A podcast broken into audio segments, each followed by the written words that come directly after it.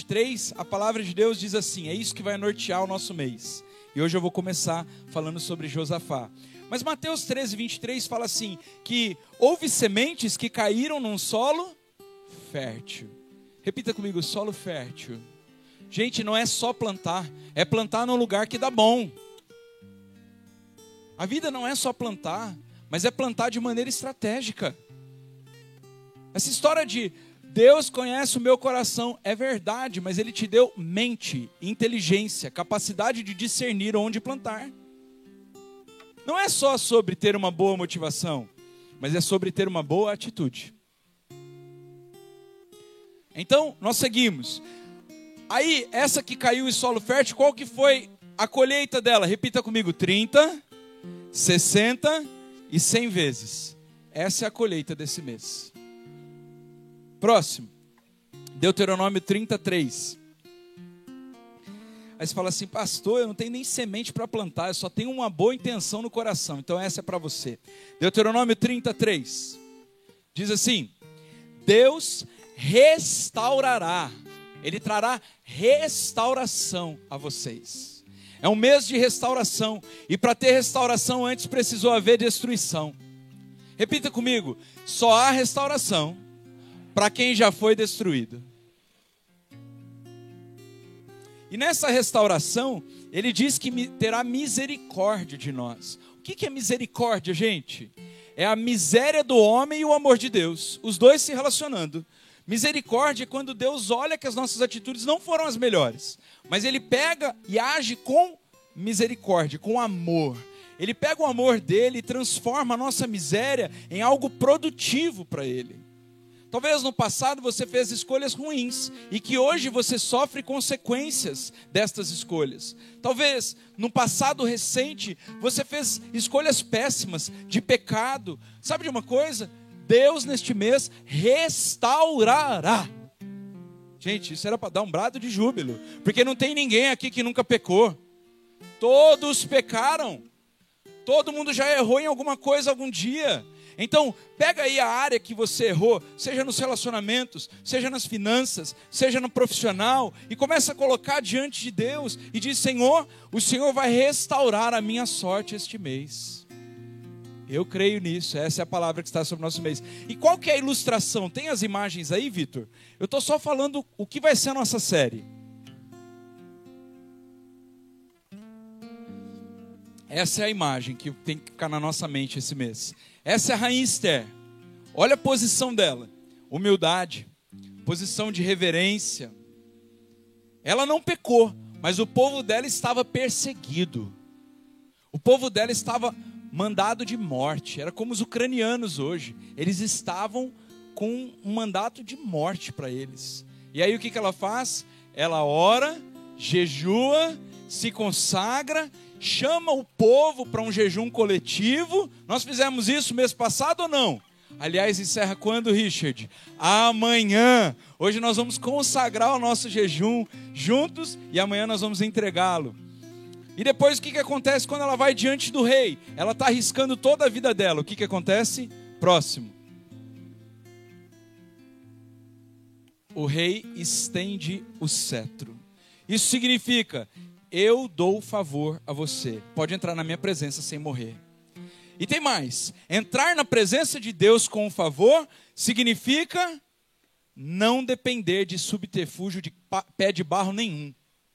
Entrar na presença do rei com favor significa que ele não vai mandar assassinar você, ele vai atender o seu pedido. Quem é Esther? É a igreja, é a noiva de Cristo. E quem é o rei? Não é Assuero, é o Rei dos Reis. Este mês é um mês que nós temos essa imagem na cabeça. É um mês da Rainha Esther entrar na presença do Rei e ter favor. Dica, dica de pastor que gosta de fritar na oração junto com o seu povo para esse povo avançar. Dica, quando o negócio estiver apertando esse mês, e vai apertar, não estou profetizando, é o que vai acontecer. Eu não, que, não desejo também, mas é o que vai acontecer. Vai apertar. Esse mês vai apertar. Porque o aperto esmaga da, u, da, da uva o vinho e da azeitona o quê? O azeite. Quando apertar, faça um voto de jejum de três dias. Jejum de Esther. Quarta noite, sem comer nada, Quinta, o dia inteiro sem comer nada. Sexto, o dia inteiro e entrega na sexta-noite. De preferência com a sua comida favorita, para comemorar a vitória de Deus sobre os teus inimigos. Quando o negócio apertar esse mês, entre em Esther. Eu não vou determinar, porque o aperto de cada um é numa estação. Mas vai ser um mês de aperto, porque é com aperto que Deus nos promove. E nós vamos ser promovidos em nome de Jesus. Amém? essa é a imagem do mês, essa é a explicação da série. Ele concedeu favor a Esther, e o que aconteceu? Não só ela se torna rainha mais benquista da época, mas ela livra todo o seu povo da morte. E aquele que tramava contra ela e contra o seu povo, o que, que acontece com ele? Ele é enforcado. Você não vai tocar nos seus inimigos esse mês. Farol, acorda. É o ano do Espírito Santo, não é ano de tocar em inimigo, não é ano de batalhar na força do braço, é ano de deixar Deus acabar com os nossos inimigos. Você vai ter dó dele quando ele estiver enforcado, porque você vai estar cheio de amor e misericórdia no seu coração. Feche seus olhos. Se você vai pegar o seu envelope, faça isso agora, conversa com o Senhor, faz seu voto. Se você não vai, não tem problema, mas põe a mão no seu coração do mesmo jeito e conversa com Ele que você quer viver essa virada. Espírito de Deus, eu quero viver essa virada, Senhor, na minha vida, como família, no meu casamento, com os meus filhos, mas também, Senhor, com a farol. Eu quero te pedir um sinal miraculoso de que as coisas estão se movimentando em favor dessa virada. Eu quero me comprometer contigo e com essa igreja de jejuar todas as vezes que o negócio apertar ao ponto de querer me matar. E quero me comprometer contigo de lhe consagrar uma oferta de amor e honra no primeiro domingo de abril. Eu quero te agradecer, Senhor, por essa igreja. Quero te agradecer pelo que o Senhor tem feito no nosso meio. Em nome de Jesus. Amém. Segunda Crônicas, capítulo 20, do 1 ao 10, é a palavra dessa manhã. Vamos ficar de pé na presença de Deus para ler esta palavra.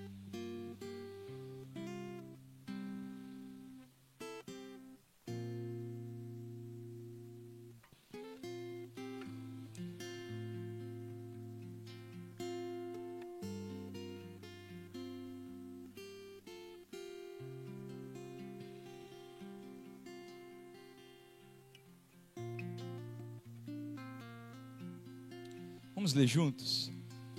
Na primavera seguinte, na época em que os reis saem à guerra, Joabe conduziu o seu exército até a terra dos amonitas e acabou com ela, arrasou. Enquanto Davi ainda estava em Jerusalém, Gente, desculpa, é segunda crônicas, não primeira. Tá errado. Valeu. Segunda Crônicas 20 é que está muito antes da história, por isso que eu reconheci logo. Eu falei, opa, tem alguma coisa errada aqui. Segunda Crônicas, capítulo 20. Aê. Depois disso, os moabitas e amonitas, com alguns dos meunitas, entraram em guerra contra, repita comigo, Josafá. Quem é Josafá? Repita comigo, é rei. Março será um mês e uma estação de governo. Pessoas que são autoridade na sua vida, pessoas que exercem governo e influência na sua vida, podem ser que entrem em guerra. Não sei se com você ou se contra você. Josafá, ele estava. Ele era rei de um povo dividido. E um exército enorme vinha contra ele. Vinha de Edom, e do outro lado do Mar Morto já estava em Azazon Tamar, no Enged. Nós vamos para lá em novembro. Continua. Alarmado, preocupado, aflito. Josafá decidiu consultar quem? O Senhor. Aí está a coisa certa. Quando a gente está alarmado, preocupado e aflito, a gente tem que buscar ajuda no lugar certo. E aqui está o começo do acerto de Josafá. E proclamou um jejum em todo o reino de Judá. As guerras de março nós não vencemos na força do braço. As guerras de 2022 são guerras do bendito Espírito Santo, não são nossas. Cabe a nós posicionamento, humildade e dependência. Meu amigo, você não vai vencer suas estruturas, você não vai vencer a família, você não vai vencer as finanças, você não vai vencer o casamento de maneira carnal. Nós vivemos na estação do Espírito Santo. é de maneira espiritual, não por força ou violência, mas pelo Espírito. Então ele se reuniu com o povo vindo de todas as cidades de Judá para buscar o quê? Ajuda do Senhor. Tem uma canção que eu gostaria que a gente cantasse agora. Eles vieram de toda a cidade para quê? Buscar a ajuda do Senhor. Quando você entrou aqui nessa manhã, talvez você pensou assim: hoje eu vou tomar ceia, ou hoje eu não vou tomar ceia, mas eu pelo menos eu vim na igreja. Hoje é o primeiro domingo, eu estou consagrando minha vida ao Senhor. E talvez você diga assim: nossa, eu não sei o que eu estou fazendo aqui, mas eu sei que eu estou no lugar certo. Quando Josafá estava com o reino dividido, com os inimigos indo contra ele, a primeira coisa que ele fez foi buscar a ajuda do Senhor. E a segunda coisa que ele fez foi chamar o povo para um jejum coletivo. Depois de pedir ajuda do Senhor e chamar o povo para um jejum coletivo, ele fez algo, que é o que nós estamos fazendo aqui nessa manhã. Ele se reuniu no templo do Senhor. E essa música fala sobre isso. Porque nós somos a casa de Deus, o lugar onde ele habita. E essa casa que se reúne no domingo se espalha durante a semana. Essa casa que recebe poder e provisão espiritual começa a distribuir poder e provisão espiritual durante a semana. Essa casa que se reúne como farol se divide como fé, mas também se divide como empresário, como farmacêutico, como empregado, como tecnólogo, como donas de casa, e ela vai espalhando aquilo que ela recebe do Senhor. Porque aquilo que nós espalhamos é aquilo que nós somos. Então nós vamos cantar o refrão dessa música só para nos lembrar o nosso propósito, amém? Não é um prédio que queres encher, é meu coração. O vazio em mim é o que querias todo o tempo. Tá pronto para dar o vazio para Deus? Não é um prédio que queres encher, é meu coração. O vazio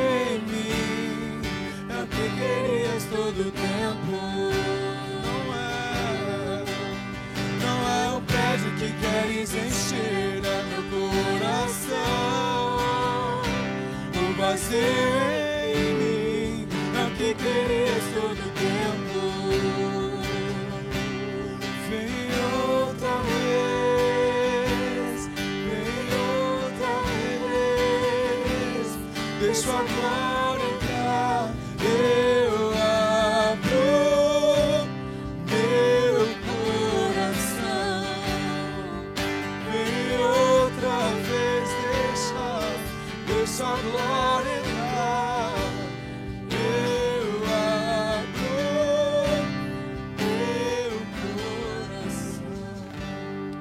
Chamar o seu lugar.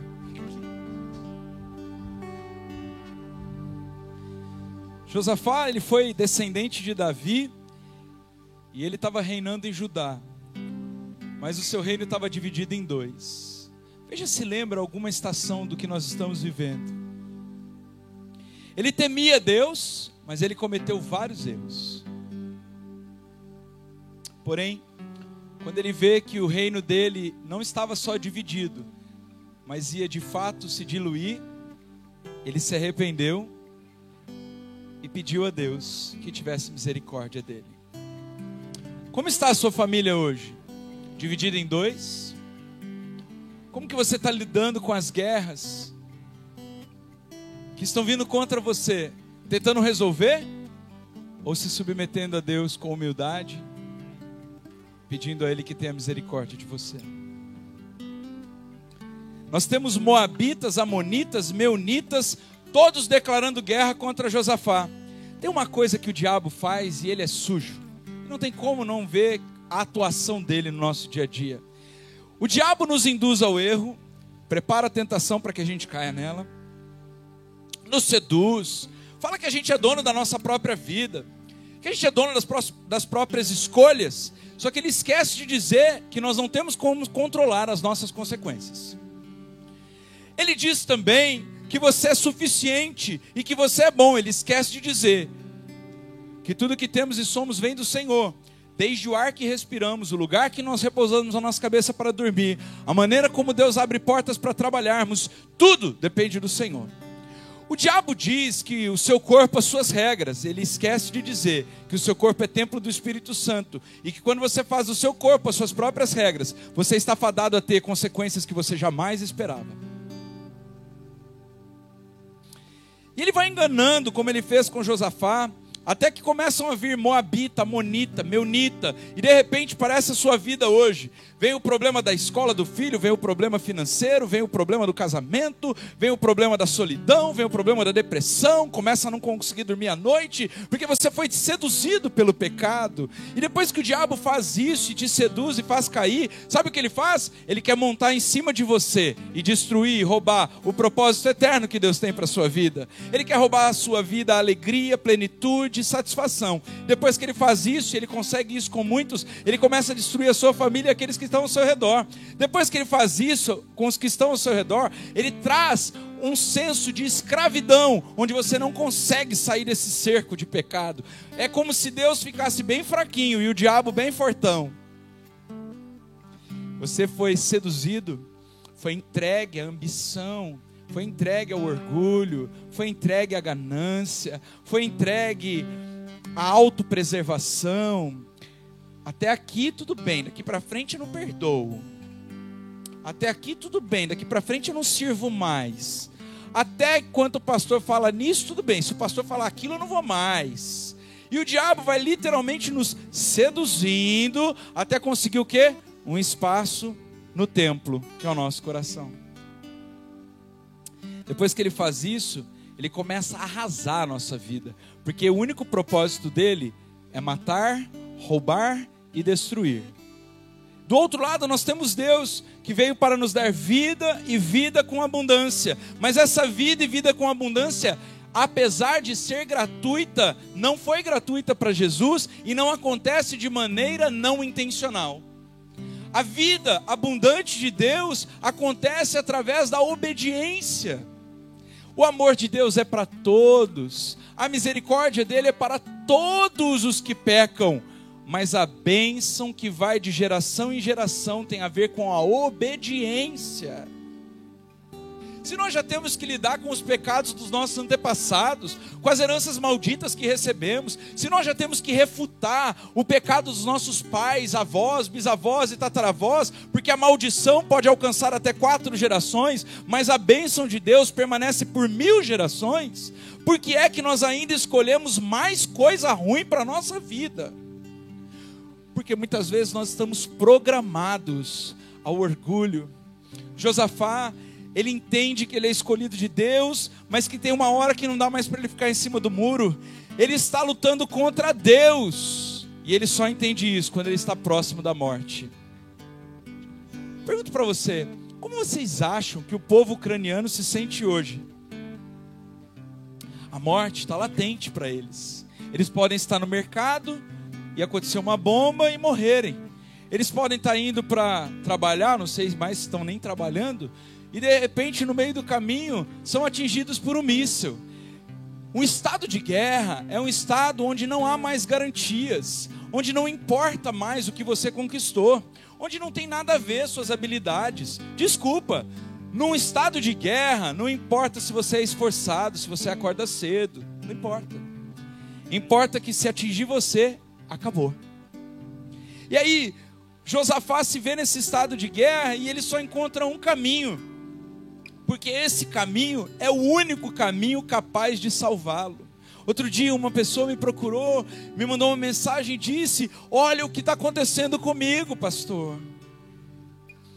Eu estou sendo ameaçado de morte. O meu casamento está destruído. Eu não tenho mais condição de me levantar. Me dá um conselho, me dá uma palavra profética, me dá uma oração. Eu digo, irmão, a palavra profética para você é Salmo 51, arrependa-se e peça misericórdia do Senhor. Eu não tenho o que fazer. Você escolheu coisas que hoje trazem consequências. Você pode escolher o seu pecado, mas agora você não está conseguindo escolher a sua consequência. Mas tem uma coisa que eu te digo: se hoje genuinamente você se ajoelhar diante de Deus e declarar essa palavra, Ele terá um caminho, porque o nosso Deus é grande em misericórdia, perfeito em amor, Ele se ira com demora, Ele demora para se irar, mas Ele age com salvação para aqueles que buscam. Como está a sua situação nessa manhã, meu irmão? De repente, você precisa fazer como Josafá. Josafá estava com medo, apavorado. Ele pediu a orientação do Senhor. Ele pediu um jejum sobre um jejum coletivo e ele se arrependeu diante de todos. É engraçado que nós gostamos de cometer pecados no privado. E mesmo que eles se tornem públicos, nós temos vergonha de pedir perdão em público. Você já percebeu que muitas vezes você ofendeu alguém em público, mas você não consegue pedir perdão para essa pessoa em público? Por que nós fazemos isso? Porque nós somos cheios de orgulho. Essa natureza caída que há em nós, ela se afasta de Deus de uma maneira muito simples, através do orgulho. Mas nessa manhã, eu creio que a misericórdia do Senhor está estendida sobre nós, como esteve estendida sobre Josafá. De onde a gente parou? Por gentileza, vou seguir lendo para vocês. Ele reuniu, reuniu todo mundo, e todos foram buscar a ajuda do Senhor. Quem veio buscar a ajuda do Senhor aqui nessa manhã? Eu também. Josafá se levantou na Assembleia de Judá e de Jerusalém, no templo do Senhor, na frente do pátio novo. Onde ele foi buscar a ajuda do Senhor, gente? Onde ele reuniu o povo? Onde? Onde? No templo do Senhor. Sabe por quê? Porque o templo do Senhor é o único lugar seguro durante a guerra.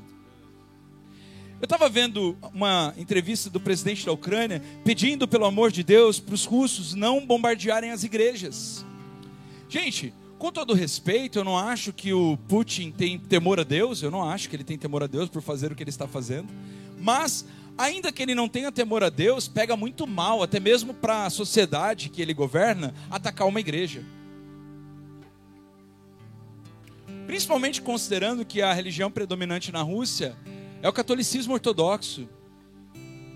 Seria um desrespeito muito grande detonar aquelas basílicas. Qual é o único lugar seguro no meio da guerra? O templo do Senhor, a igreja.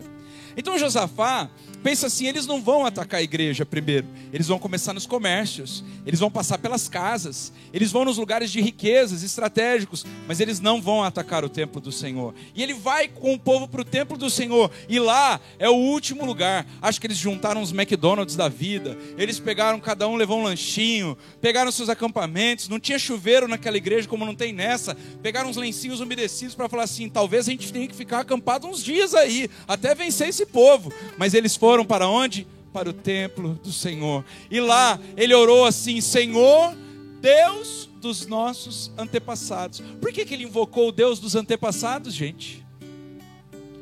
Porque a palavra de Deus diz que Deus se move por aliança. Ele é o Deus de Abraão, de Isaac e de Jacó. Ele é o Deus da sua vida e da sua geração ele se move pela aliança que ele tem com a nossa geração. Ele pode lembrar que Deus já tinha feito milagres na vida de Jacó quando estava literalmente correndo da fúria do seu irmão Esaú. Ele lembrou dos milagres que Deus fez com Abraão, quando Abraão mentiu e falou que Sara era sua irmã. Ele lembrou dos milagres que Deus fez na vida de Isaac, quando precisava desentulhar os poços e já não tinha mais a quem recorrer. Eu quero te lembrar nessa manhã o Deus de Abraão, de Isaac e de Jacó é o nosso Deus. Ele é o Deus da nossa geração. Nós podemos nos achegar a Ele com humildade e dizer: Tem misericórdia de mim, Senhor.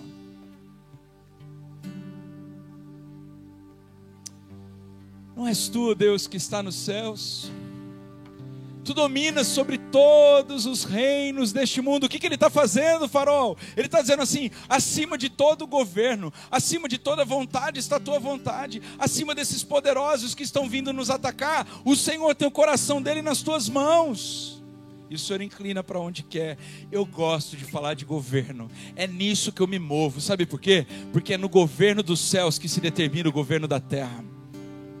É através da destronação de principados e potestades da sua geração que você se torna livre para cumprir o propósito de Deus. É através de destruir os inimigos que vieram para matar, roubar e destruir as suas finanças e que tem arrazoado a sua família desde o passado que nós quebramos o ciclo da maldição e avançamos para o propósito de Deus. É através do governo espiritual instituído por Deus nas regiões celestiais que nós não conseguimos ver com os olhos humanos, mas que através da oração e só de invocar a presença presença de Deus, eu já consigo sentir os anjos de Deus trabalhando em nosso favor, enquanto nós ministramos a palavra dele, porque a palavra de fé, pautada na palavra de Deus, é a palavra que saiu da boca de Deus a respeito de nós. Foi através dessa palavra, irmãos, que graças a Deus, eu fui levado um dia para a África para pedir perdão dos meus antepassados e do pecado deles que nós conseguimos quebrar maldições hereditárias.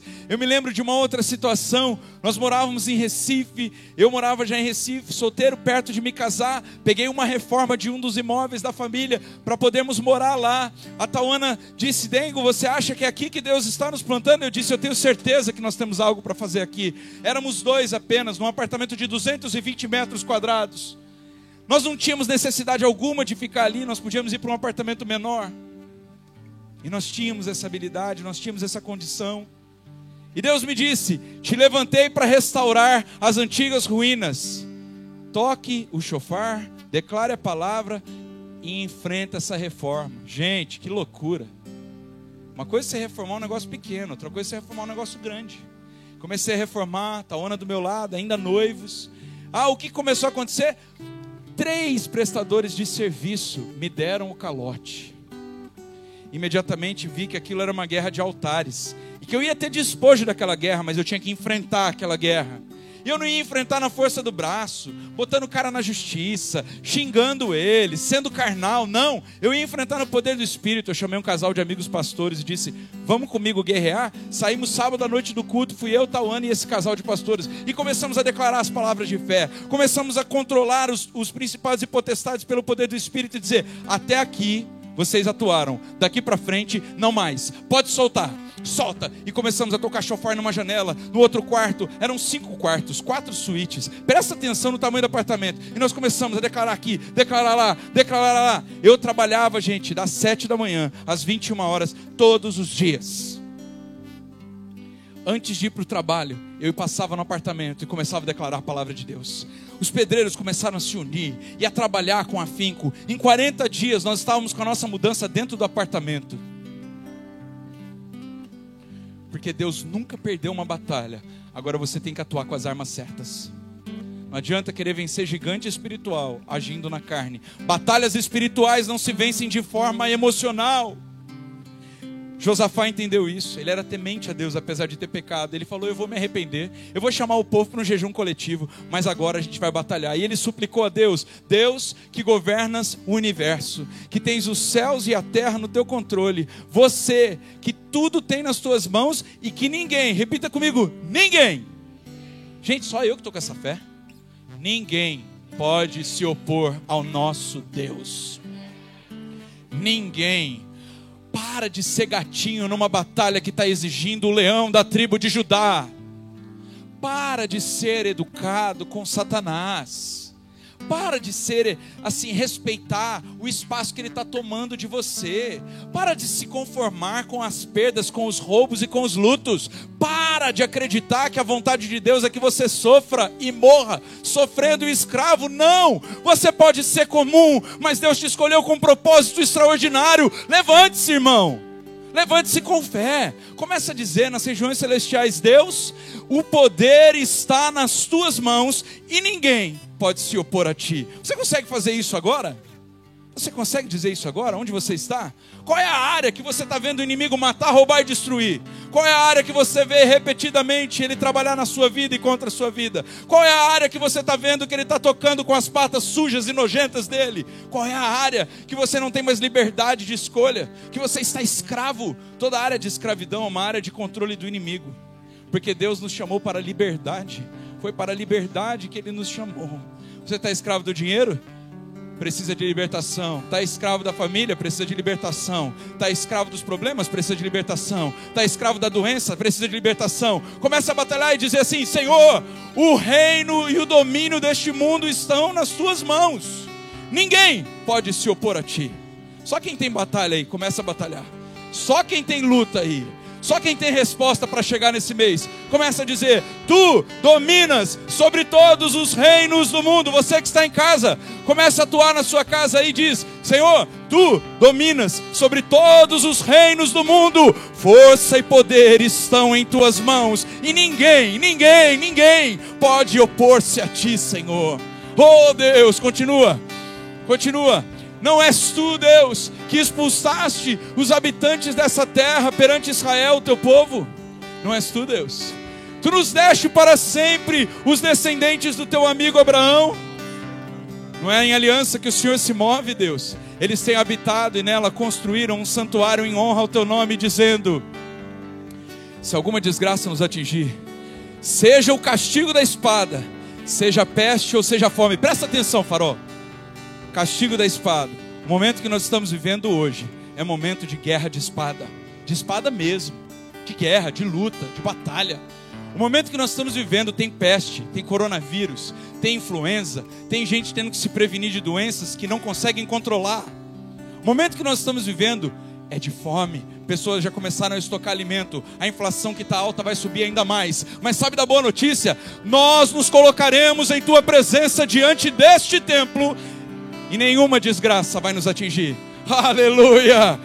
Nós nos colocaremos na tua presença e nenhuma desgraça vai nos atingir. Eu tomo posse disso. Farol, a farol se colocará diante de Deus e da presença dele e nenhuma desgraça vai nos atingir. Nós falamos aos governos dos céus e da terra: nenhuma desgraça vai tocar aqueles que estão no templo do Senhor. Nós dizemos: nenhuma, nenhuma fome, nenhuma peste, nenhuma espada, fica de pé, nenhuma fome, nenhuma peste, nenhuma espada, nenhuma má notícia, nenhuma inflação, nenhum desemprego, nenhum Covid, nenhuma influença, nada, nada vai ter autoridade sobre nós, porque nós estamos aqui no templo do Senhor, como Josafá colocou o povo, reunidos em jejum.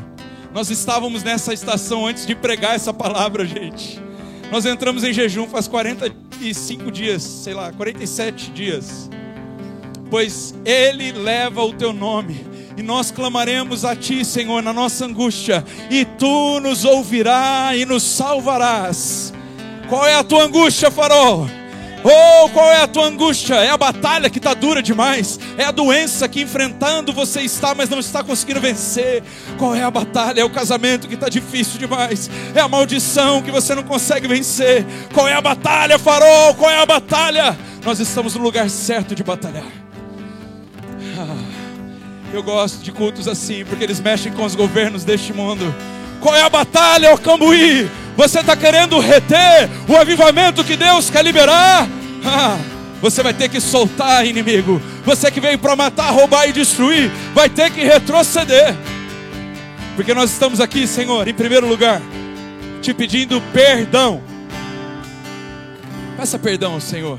Tem algo aí que você pode pedir perdão a Deus? Sua incredulidade, sua negligência, suas escolhas erradas, seu desrespeito com Deus seu desrespeito com as pessoas de Deus. Tem algo que você precisa pedir perdão, não tem? E eles começaram a clamar.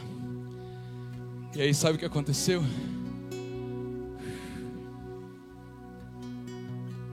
Ah, nós vamos no 13 agora.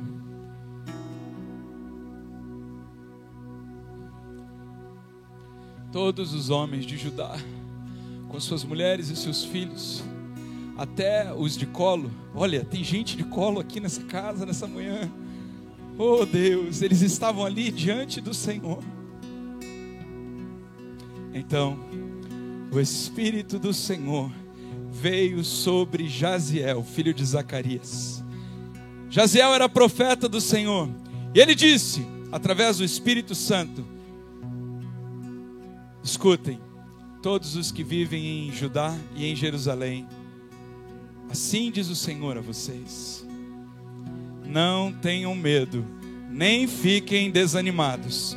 Por causa desse exército enorme, pois a batalha não é de vocês, mas de Deus. Farol, nessa batalha vocês não terão que lutar. Apenas se posicionar. Gente, é muito maior o sermão. Eu não vou acabar hoje. Vou deixar um pouquinho para lá. Vou aproveitar da glória de Deus que está aqui. Vamos nos mover nela, pode ser? Aleluia. Nós estamos reunidos aqui, Pai. Cada um vem com seu pecado apresentando diante de Ti seu arrependimento. Mas também nós viemos aqui com as nossas famílias. Nós temos os nossos filhos no colo. Existem homens, mulheres, crianças sendo ministradas lá na escolinha. Existem milhares de propósitos extraordinários aqui. Porque a cada um o Senhor multiplicará em cem então existem milhares aqui, Deus. E nós dizemos, Deus, eis-nos aqui. Eis-nos aqui, perdoa as nossas dívidas, como nós perdoamos aos nossos devedores. Libera-nos, ó Deus, da culpa do pecado, Senhor. Peça perdão ao Senhor, arrependa-se genuinamente. Libera-nos, ó Deus, do cansaço das guerras, Pai. Perdoa-nos a incredulidade e a rebeldia contra o Senhor e a tua casa. Enche-nos do teu espírito, Deus. Espírito de Deus que vieste sobre aquele profeta naquele dia, enquanto Josafá reuniu o povo, vem sobre nós na farol nessa manhã, Espírito de Deus. Movimenta os céus e a terra em favor dos teus propósitos, Pai.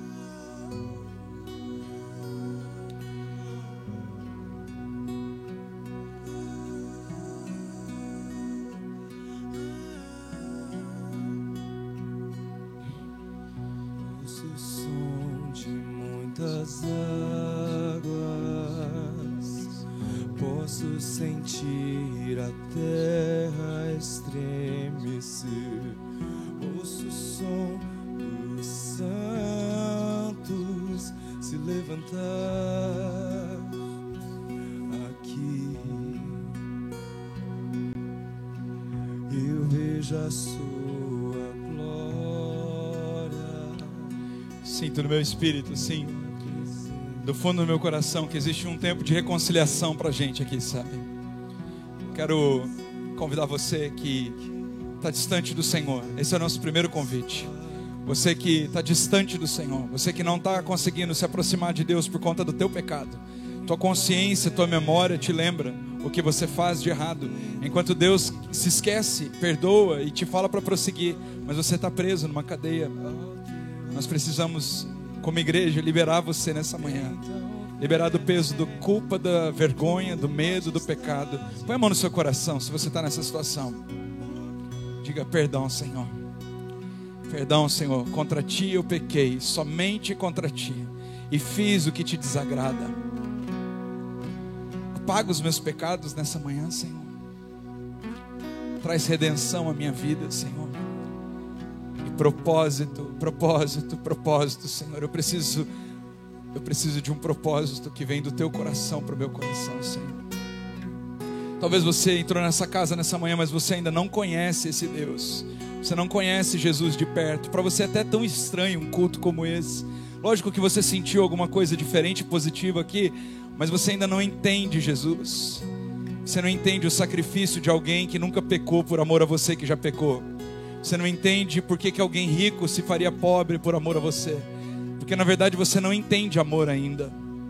Eu quero te pedir que você que entrou aqui nessa manhã, assim, coloque a mão no seu coração e faça o convite para Jesus entrar na sua vida. Porque esse dia que ele entrar, ele vai começar a mexer. E a hora que ele mexer, ele vai começar a transformar. E a hora que ele transformar, você vai encontrar o seu lugar de propósito. Uma oração tão simples. Põe a mão no seu coração e diga: Jesus, eu preciso de Ti. Eu confesso os meus pecados a Ti até hoje. Eu não entendo o Teu amor por mim, mas eu quero receber nessa manhã o Teu amor, ainda sem entender, Jesus. Por favor, Jesus, escreve uma nova história na minha vida. Seja o Senhor do meu destino. Apaga o meu passado espiritual. Faz novas todas as coisas. Contra ti eu pequei, mas para ti eu viverei de hoje em diante, em nome de Jesus.